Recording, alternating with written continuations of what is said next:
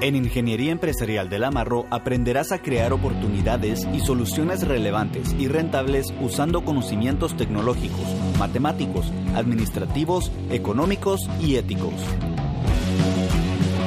Usamos una metodología de enseñanza basada en proyectos, de tal forma que se te brinda una educación teórica, práctica, multidisciplinaria e internacional. Pues buenas tardes, un gusto de parte de Carlos Méndez, director de la carrera de Ingeniería Empresarial de la Universidad Francisco Marroquín. Estamos acá con Alex Bio. Eh, con Alex pues tenemos ya eh, algún tiempo trabajando y lo, somos eh, rockeros. tenemos un pasado ahí turbio, turbio rockero old school, ¿verdad? pero también Alex pues bienvenido, gracias por, por estar acá con nosotros, por aceptar esta, esta invitación a, a esta conversación eh, para dar a conocer un poquito la, carrera de nuestros futuros alumnos de la Marro, ¿verdad? Eh, tal vez primero empecemos contándonos un poquito sobre tu persona, eh, a qué te dedicas, qué haces. Bueno, pues este, la verdad estoy, ya llevo con la universidad desde el año 2012, ¿verdad? Siempre en, la carrera de ingeniería. yo jamás en la vida pensé que iba a parar en la docencia, nunca me lo imaginé. Yo me gradué de ingeniero en electrónica e informática y mm, trabajé en corporaciones grandes, trabajé en Kodak y en Toshiba, en sistemas médicos, luego estuve en ACFA viendo equipos de artes gráficas, era cosa que me gustaba mucho porque era un trabajo muy dinámico de estar siempre en la calle con los equipos armando y, desarmando cosas y en el campo y era muy, muy inquieto para todo eso, pero mm, tiempo después de estar como 10 años en ese mundo me me independicé, empezamos a, dar consultorías independientes y, siempre había estado también en el mundo de la producción de, video. Y sí, sé, que te has dedicado a hacer cine, ¿verdad? Un poquito. Y, todo tipo de, proyectos audiovisuales. Y desde muy pequeño también en el aeromodelismo. Entonces, casualmente, cuando eh, estaba desarrollándose la carrera, Fritz Thomas era el era el decano y él quería que para las clases de proyectos avanzados se impusieran retos que fueran, que fueran complicados y que fueran em, desafiantes para los alumnos. Y me contactaron porque querían ellos, en esa época, 2012, que era ya, ya hace tiempo, querían desarrollar tecnología para hacer filmaciones aéreas, pero que fueran a nivel económico. ¿Verdad? Porque era muy fácil agarrar un helicóptero o una avioneta, pero no era, no era factible económicamente. Entonces, el primer proyecto que hicimos en la primera clase que tuve, que era de, taller de ingeniería, pues desarrollamos los primeros este, cuadracópteros. No les puedo decir drones porque no eran autónomos, pero los primeros cuadracópteros que había aquí en Guatemala los desarrollamos nosotros y les pusimos cámaras eh, de estas cámaras GoPro de miniatura y pues, al final eh, todo el curso se trató de desarrollar los equipos, de aprenderlos a volar, que eran muy difíciles, y de ver toda la parte de producción de video para hacer al final algunos videos que incluyeran las tomas aéreas, que, era lo que queríamos, y, todo lo que acompañaba ese, ese mundo que ahora es se ha desarrollado muchísimo y es muy sencillo, pero en esa época costaba, costaba mucho, y ese fue mi primer paso en, en la universidad y poco a poco fuimos avanzando más y trabajando en, más cursos, en más cursos de ingeniería, en proyectos conforme la carrera fue creciendo. Y mm, hoy en día pues tenemos bastantes, bastantes grupos de alumnos con los cuales trabajamos siempre eh, básicamente cursos de ingeniería aplicada, ¿verdad? Sí, cabal. Eh, sí, de hecho, de hecho cabal, eh, te, gustaría contarnos un poquito cuando has pensado, digamos, sí, cabal, va, tu, tu, gran aporte a, la carrera, y yo te he visto, es, la, la, esa, ese vínculo con, la, con, la, con acciones prácticas, con que los alumnos se ensucian las manos, que, que sufran, que construyan, que armen es, es maravilloso la, y veo la conexión que tienen los alumnos con vos, ¿verdad? Que, que, que sufren juntos, ¿verdad? Contanos un poquito, eh, en un ratito vamos a entrar a, platicar un poquito sobre los proyectos que has trabajado en talleres. Pero vamos, en términos ahorita otra vez primero genéricos, em, eh, eh, lo que es project, project Based Learning, el aprendizaje mediante proyectos, ¿cómo, ¿cómo ha influido eso en la forma en que está diseñada la carrera? Contanos un poquito. pues la verdad nosotros empezamos a, aplicar la metodología de Project Based Learning um, primeramente eh, fue algo empírico, pero después nos dimos cuenta de que casaba perfectamente con esta metodología que ya estaba desarrollada. Entonces lo acoplamos.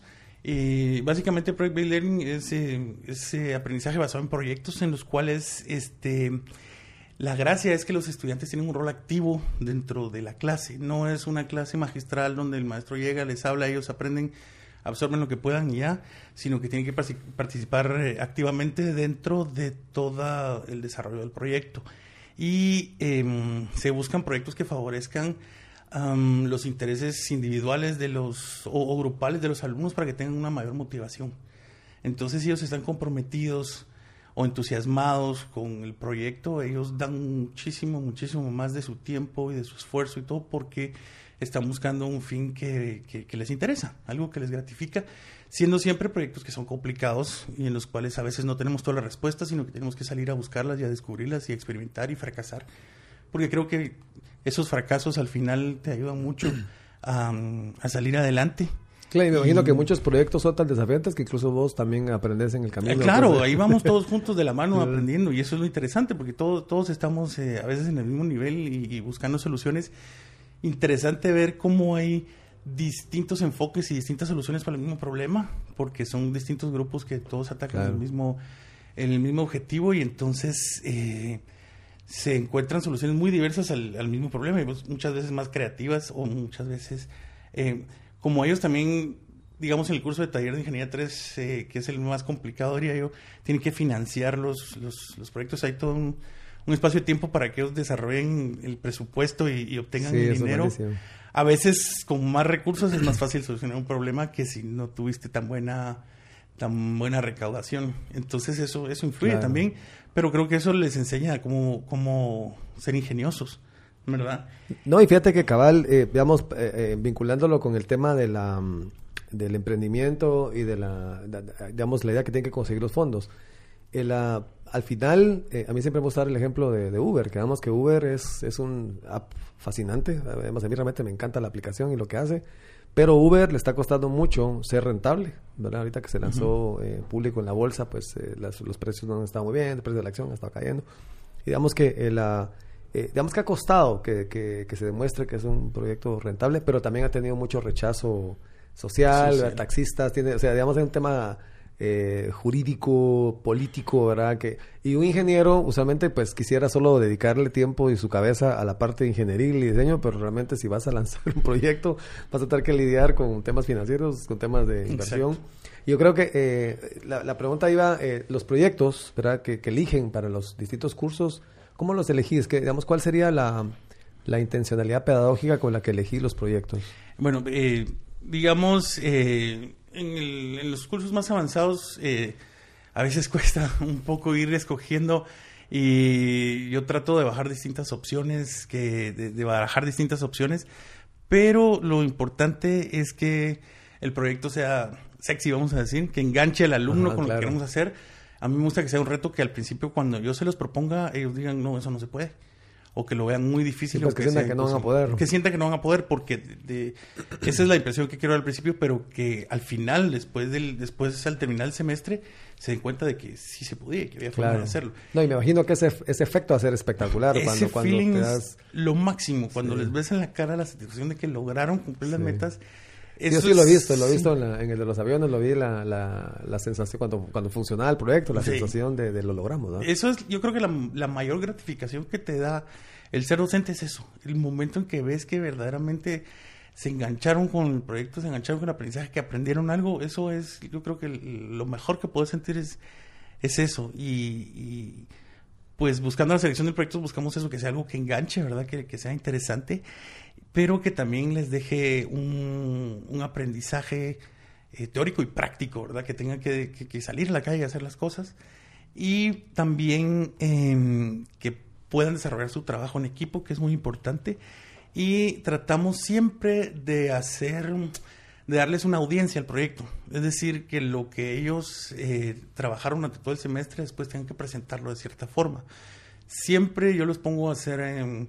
Cada grupo tiene que hacer un video donde documenta todo el proceso, eh, ya sea un éxito o un fracaso, que fracasos prácticamente no hemos tenido, pero, pero que documente todo el proceso, las peleas que tuvieron, los problemas para el financiamiento, cuando algo les falla, cuando se desvelan, cuando se pelean y loquean y cuando triunfan. Y todo eso queda documentado y se presenta al final, porque darles esa audiencia o hacer un evento como los últimos proyectos que hemos hecho, que se hace un evento de un día donde la gente llega y ve y participa, entonces los compromete más a hacer un, un proyecto bien dedicado y bien presentado, pero también les da ese feedback de reconocimiento en el cual ellos pueden demostrar de lo, de lo que son capaces. Entonces, eh, siempre hemos tratado de buscar proyectos que sean sí, muy desafiantes, pero que no sean, no sean imposibles. Y esa es la, la idea, ¿verdad? Y, Y, al principio hay algunos que no muy conectan, que creen que uno está loco por decirle esas cosas, pero poco a poco, conforme va avanzando el, el tiempo y el, el, desarrollo del proyecto, dicen, sí, tenían razón, este, valía, valía la pena. ¿Sentís que hay algún proyecto que se te pasó la mano? um, digamos que dijiste, uy, este sí se los puse muy complicado. Eh, o que fue particularmente desafiante. Los, digamos, los primeros proyectos que tuvimos de ir a la estratosfera fueron bastante desafiantes porque yo no lo había hecho nunca. Pero estaba seguro que sí, que sí se podía hacer y que lo podíamos hacer. Solo para que sepan los lectores, ¿ese proyecto en qué consistió? Ah, bueno, en realidad hicimos tres proyectos estratosféricos, les digo yo. El, primero fue, eh, tuvimos que mandar, em, bueno, fueron como seis seis grupos y cada grupo mandó un globo de helio a la estratosfera a 35 kilómetros de altura y diseñaron y construyeron una cápsula en la cual iban eh, algunos instrumentos, unas cámaras GoPro para ir grabando toda la experiencia. Tenían ellos el requisito de grabar video y tomar fotos de la estratosfera a esa, a esa altura. ¿Sí es redonda la Tierra o no redonda? Sí, para todos aquellos amigos que lo... O era plana. Sí. Qué susto. no, ya les, les, tenemos malas noticias, sí, resultó redonda. Eh, pero en ese momento queríamos, queríamos documentar, simplemente necesitábamos llevar un GPS, eh, necesitábamos llevar baterías y todo tenía que estar a una temperatura controlada para que no, para que no fuera mm, a fallar por, por las baterías por la baja temperatura. Entonces nosotros podíamos seguir el, el, el vía GPS, toda la cápsula, y se tardaba más o menos cuatro horas en subir, llegar, documentar todo y como una hora y media en bajar con paracaídas. ¿Y siempre pudieron monitorear la trayectoria? Después de cierta altura se pierde. Entonces hay un, hay un, hay un tiempo ahí que es de misterio. Incluso hicimos, blackout de, sí, un blackout. Hicimos un experimento en una de las cápsulas de mandar dos teléfonos celulares y los íbamos monitoreando y veíamos a qué altura se perdía la señal. Ah, Entonces vimos que usaban distintas frecuencias y una compañía tenía la señal hasta 11 kilómetros de altura y otra hasta 17 kilómetros ah, de altura. Son cosas interesantes que descubrimos por estar experimentando. Pues el primer año estuvimos muy felices. ¿Nunca grabaron el audio a 30 y eh, pico, Sí, tenemos, tenemos, audio? tenemos audio, ah. sí. Y, pero eso, primero hicimos fotos y video. Al año siguiente ya decidimos ir un paso más adelante y meter instrumentos de medición medimos temperatura, medimos velocidad horizontal, velocidad vertical. ¿Cuál fue la temperatura más baja que registró? Menos 60 y pico, menos, casi menos 70 grados.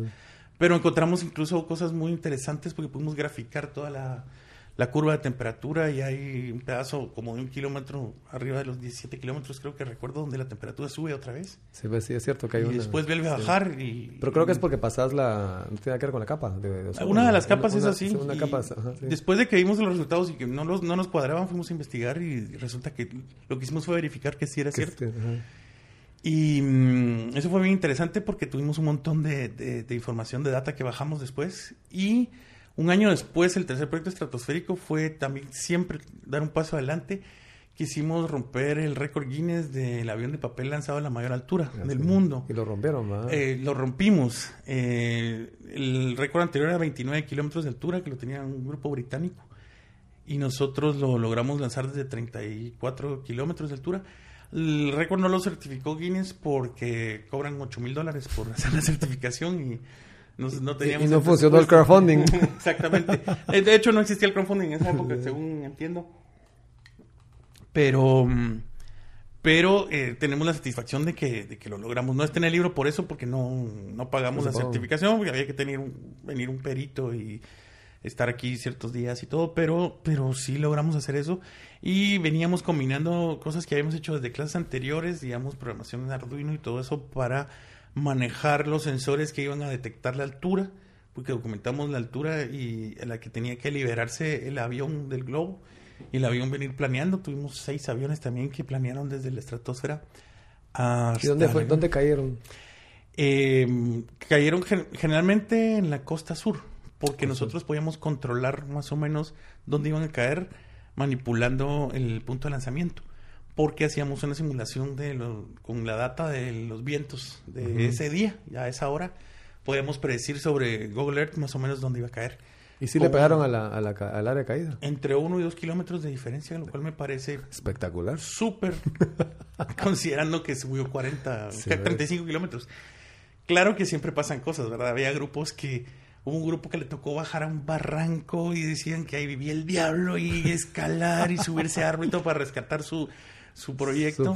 y otros grupos que le cayó a 500 metros, o la carretera en plano, y se lo tuvieron que decir con permiso, ya venimos por nuestro proyecto y pues. se elevaron. Pero es la experiencia de cada. Recuerdo que les ponen, eh, se encuentra este, por favor, llame al teléfono, no sé qué. Sí, para, para. Es investigación universitaria, al final no, no nada de lo que está ahí tiene valor más que para los datos que estamos recolectando, pero es, es bien interesante.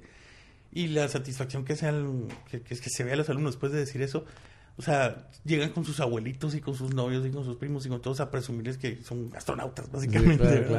Entonces sí da muchas satisfacciones. Esos son los, los proyectos que hicimos estratosféricos, pero eh, hemos visto variedad de, de, proyectos en el tiempo.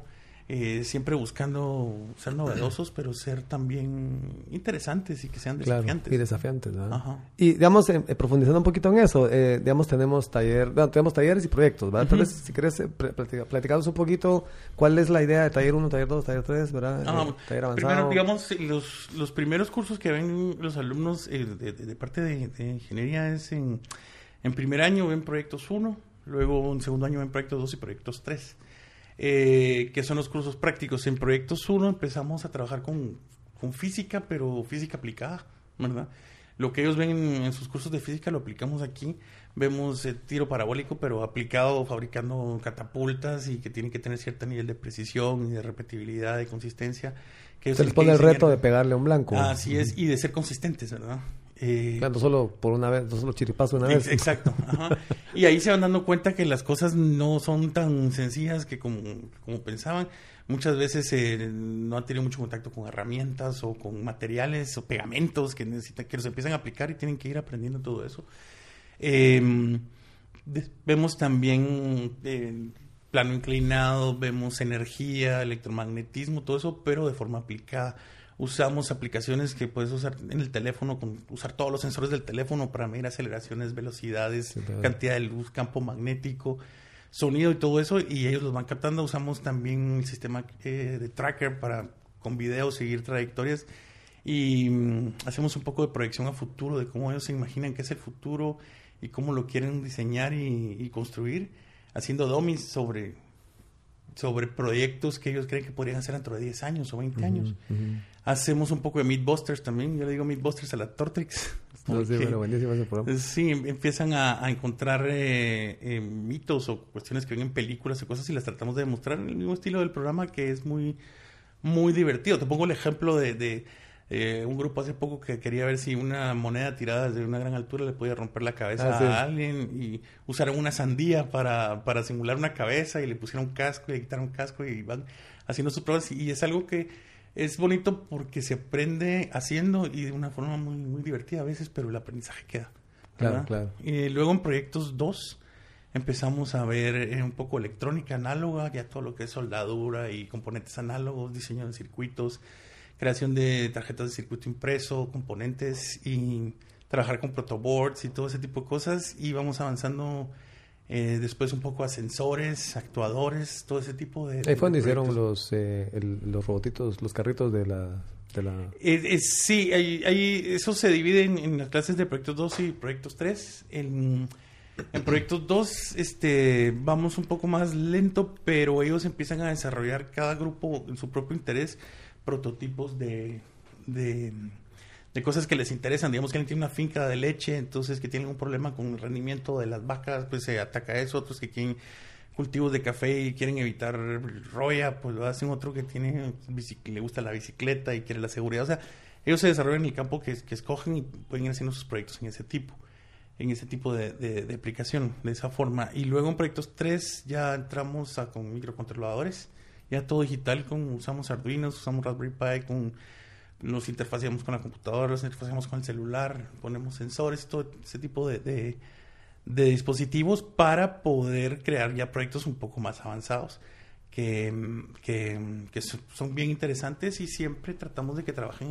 en, cosas que a ellos les gustan porque los hace sentirse más motivados. En realidad en esas clases dedican más tiempo a esas clases que a muchas otras porque lo están, lo están disfrutando. Los cautivos. Luego, las clases de taller 2 y taller 3, este, pues yo veo la taller 3, que es la más práctica, que es un, para los alumnos de último año, que es básicamente un resumen de todo lo que vieron. integran todo. Integran todo, porque tiene que ver la parte financiera, presupuesto, obtener los fondos, diseño del proyecto, y es bastante complicado. Entonces, este ahí hacen uso de todas las herramientas que han ido aprendiendo y es donde yo creo que más satisfacciones logran porque están eh, obteniendo la recompensa de, del trabajo, de aplicar el trabajo que y el estudio que han tenido durante, todo durante toda la carrera. Claro, recuerdo que el año pasado hicieron la, este de casas autosostenibles, ¿verdad? El año pasado hicimos casas autosostenibles. Contanos un poquito de ese proyecto. Sí, teníamos la intención de, de hacer, de que diseñara cada grupo una casa donde pudieran habitar dos personas, pero que pudieran utilizar energía solar, que pudieran utilizar eh, biogás, este, mm, que pudieran tener un sistema de hidroponía. Y ¿El agua cómo la obtenían? El agua era, se captaba el agua de lluvia y se filtraba. Algunas casas tenían hasta su bomba de agua para, para lavarse las manos, para poder eh, tomar también, porque se filtraba y se, se, limpiaba el agua. Y para el baño también y la, uh ¿Cómo, cómo desechaban el baño?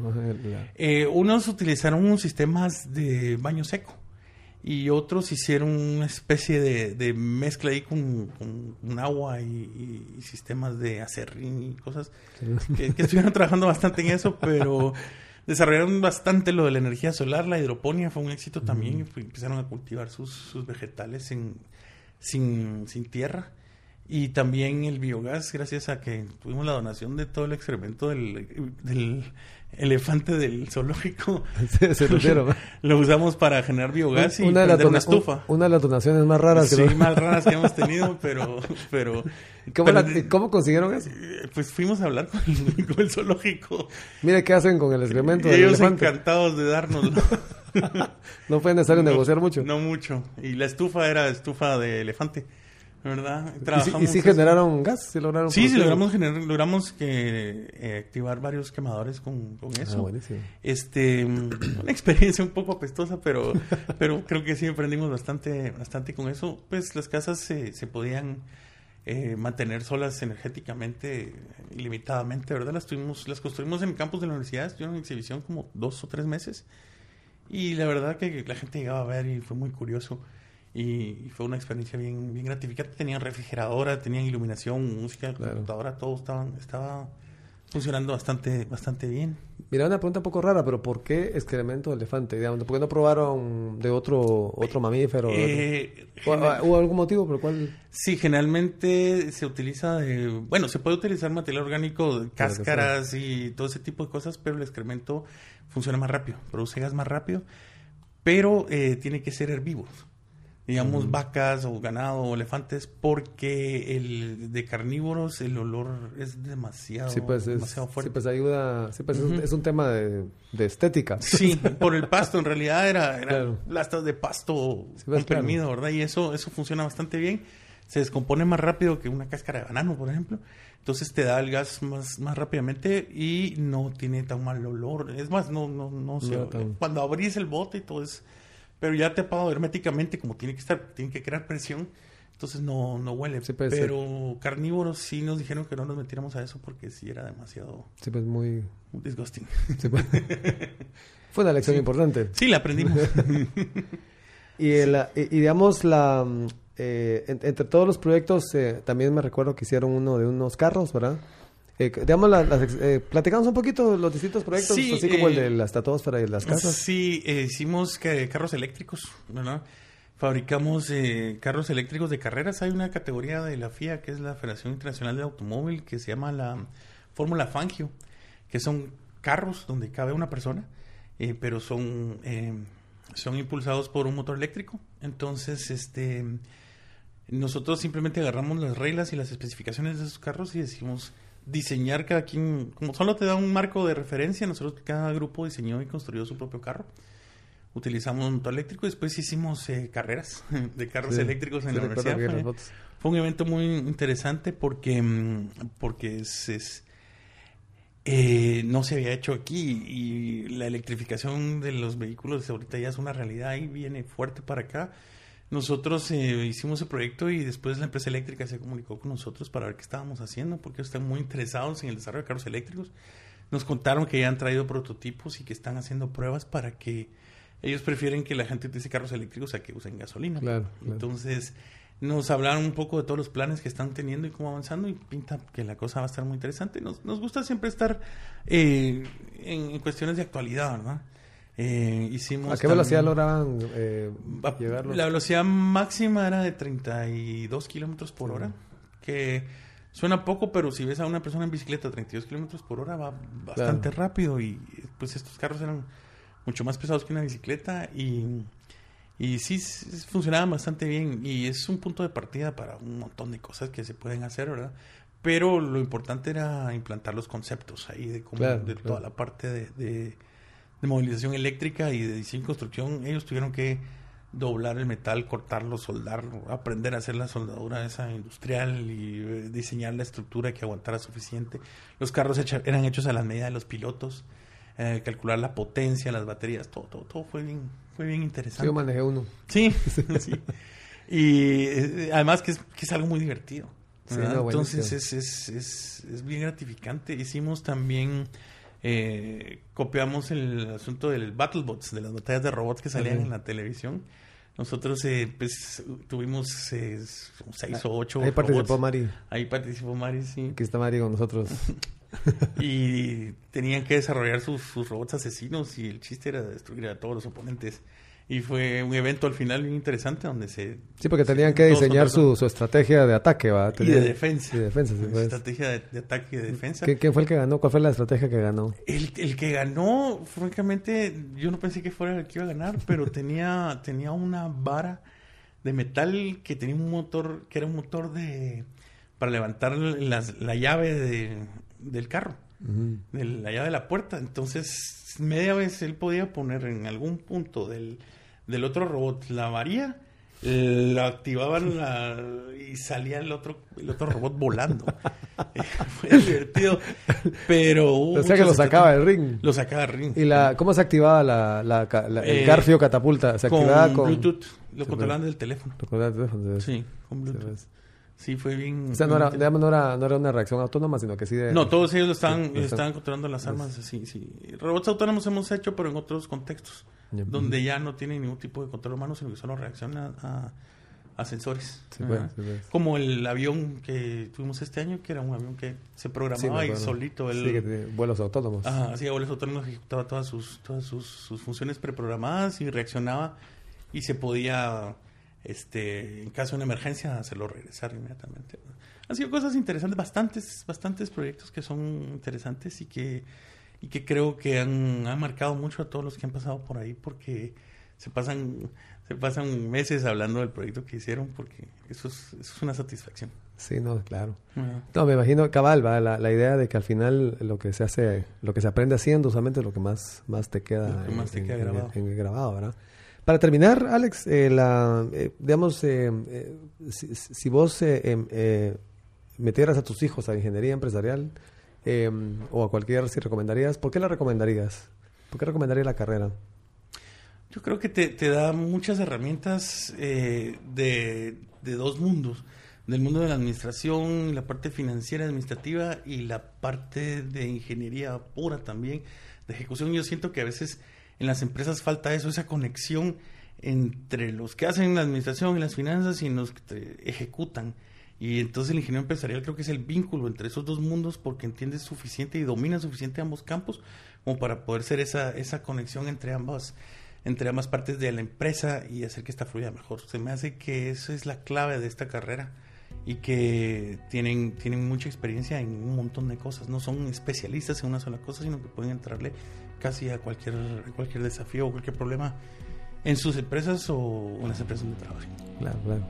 Excelente, Alex. Gracias por eh, atender al llamado y por eh, permitirnos tener este tiempo para platicar con vos. Muchos éxitos en tus proyectos, con tus alumnos y ya sabes que estamos ahí pendientes siempre tratando de ver en qué, qué cosas locas están ahora haciendo. Así es. Muchas gracias, Carlos. Un gusto verte.